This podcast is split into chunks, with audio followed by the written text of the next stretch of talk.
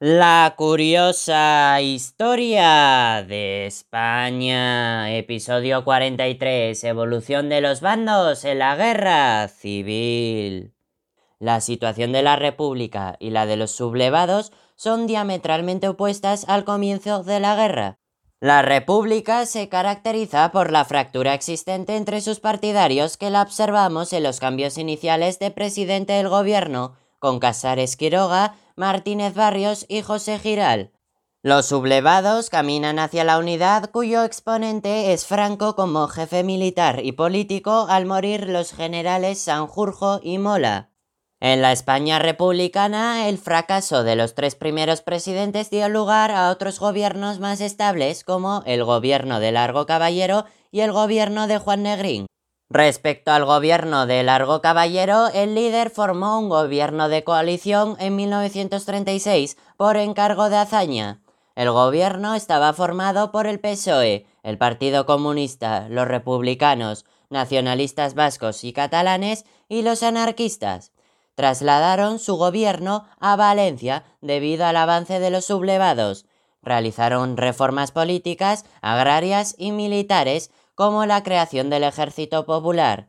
La CNT, FAI y POUM pretendían la revolución proletaria para vencer al fascismo. El PSOE, los comunistas y la UGT pretendían hacerlo con el fortalecimiento del Estado. En mayo de 1937 se produjeron en Barcelona unos enfrentamientos entre CNT y POUM, partidarios de la revolución para alcanzar el apoyo social, y el PSUC, ERC y UGT, partidarios del gobierno. El enfrentamiento acabó con 200 muertos, la derrota de CNT y POUM y la crisis de gobierno. En cuanto al gobierno de Juan Negrín, afiliado del PSOE, era partidario de la unidad de las fuerzas republicanas, contó con el apoyo de los comunistas, trasladó el gobierno de Valencia a Barcelona en 1937 buscando el control de la industria bélica catalana su gobierno aprobó el documento Los 13 puntos de Negrín para lograr un acuerdo con los sublevados que fue rechazado por Franco. En 1939, el coronel Casado se sublevó contra el gobierno de Negrín para facilitar una negociación con Franco y el final de la guerra. En el bando sublevado, la muerte de Sanjurjo y Mola puso a Franco como líder al frente de los sublevados, se denominaron nacionales por su defensa de la unidad de España. La Junta de Defensa Nacional proclamó el estado de guerra, suprimió los partidos del Frente Popular, restituyó las tierras a sus dueños, entre otras medidas. La Junta de Defensa Nacional desapareció para otorgar el mando único a Franco como jefe del gobierno del Estado español y generalísimo del ejército.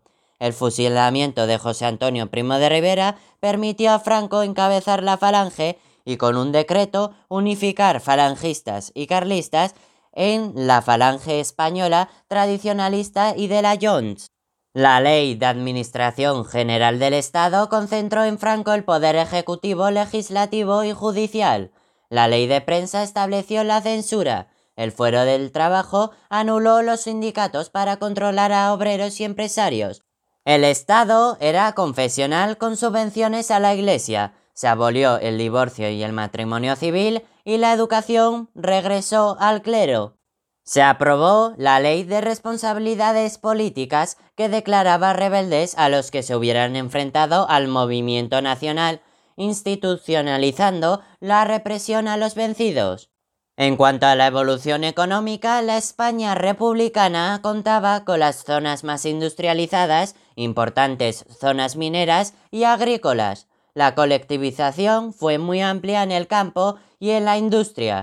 Los comités controlaron los transportes, los servicios urbanos, los suministros militares, las fábricas y los talleres. También se intervinieron las cuentas corrientes y los depósitos bancarios. La guerra se financió con emisiones de deuda pública y después con las reservas de oro. En cuanto al bando sublevado, este contaba con zonas agrícolas, por lo que no padeció problemas de abastecimiento, pero sí carencias industriales. Paralizó la reforma agraria. El control de la producción fue muy estricto por la autarquía, y contó con la colaboración de propietarios rurales, empresarios y financieros como Juan March, que aportó grandes cantidades de dinero. Intentaron conquistar la franja norte para compensar su déficit industrial y de materias primas. Se financió con préstamos de Mussolini y de Hitler que devolvieron en dinero a Italia y en materias primas a Alemania, concretamente en wolframio. Como conclusión, la España republicana contaba con las zonas industriales y mineras más ricas del país. La fragmentación ideológica y de actuación política facilitó su derrota.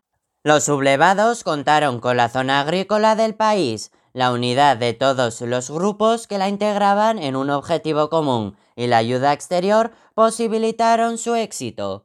¡Qué fascinante resulta la historia!